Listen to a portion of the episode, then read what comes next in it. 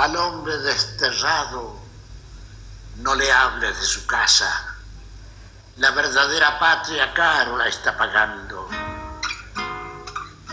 El árbol ya cortado, el río que discurre y el hombre desterrado, caro lo están pagando. En el marco del proceso de violencia política imperante en la Argentina desde 1974 y 75, y especialmente a partir del terrorismo de Estado impuesto entre 1976 y 1983, podemos abordar la historia del exilio argentino de la década del 70. Así, la salida forzada del país de miles de argentinos fue un resultado directo de las prácticas represivas implementadas desde el aparato estatal y paraestatal junto con el secuestro, el encarcelamiento, la tortura y la desaparición sistemática y forzada de personas. Este exilio, que involucró la marcha de millares de personas, se inscribió en un proceso represivo mucho más amplio que abarcaba diferentes repúblicas iberoamericanas, donde también se instauraron dictaduras militares basadas en la doctrina de la seguridad nacional. Fue a partir del golpe de Estado que derrocó a la viuda de Perón el 24 de marzo de 1976 que se instrumentó una represión sistemática y organizada sobre diferentes sectores de la sociedad argentina. Militantes políticos y sindicales, obreros y estudiantes fueron objeto de sus prácticas terroristas.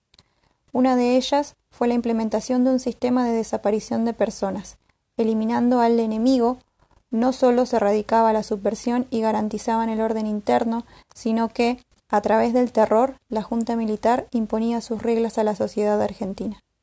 Concomitantemente, instalaron un modelo económico basado en la liberalización cuyos efectos todavía hoy pueden comprobarse. El resultado de estas prácticas fue el inicio del fenómeno del exilio. Este exilio no fue representativo de los partidos tradicionales ni de las fuerzas que habían ocupado espacios de responsabilidad política en la etapa previa al golpe.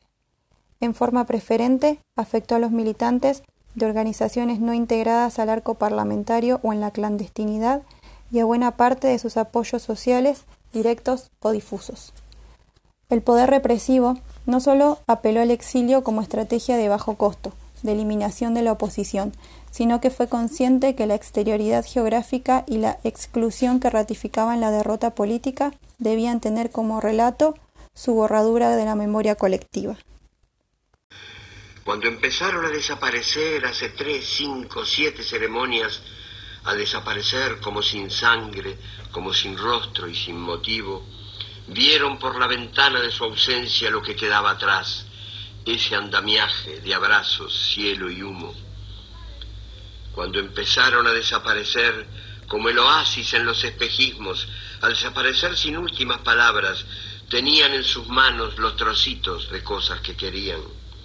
Están en algún sitio, nube o tumba, están en algún sitio, estoy seguro, allá en el sur del alma es posible que hayan extraviado la brújula y hoy vaguen preguntando, preguntando, ¿dónde queda el buen amor?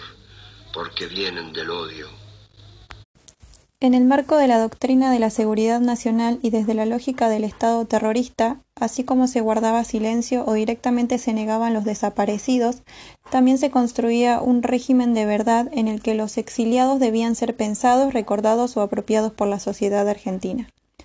Para el gobierno castrense no había exiliados, sino subversivos que huyeron en forma cobarde del país entre 1976 y 1977, cuando entrevieron su derrota, abandonando a su suerte a miles de incautos jóvenes que habían caído bajo las promesas revolucionarias.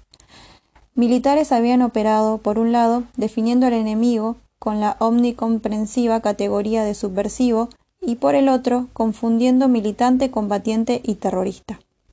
El Estado terrorista apuntó a mostrar a los huidos como cobardes, traidores, desmemoriados, descatados, impostores y falsos argentinos. Cuando los argentinos del 76 comenzaron a dar sentido a lo que estaban viviendo, un primer desafío fue hacer que sus experiencias no quedaran reducidas a anécdotas individuales, acontecimientos aislados y divorciados de la historia colectiva. Eran conscientes que la memoria de los exilios históricos no era un núcleo fuerte en el imaginario de los argentinos. Por el otro, aprendieron que pensarse como parte de esa genealogía exiliar no era una tarea sencilla, pero mucho menos era una tarea apacible.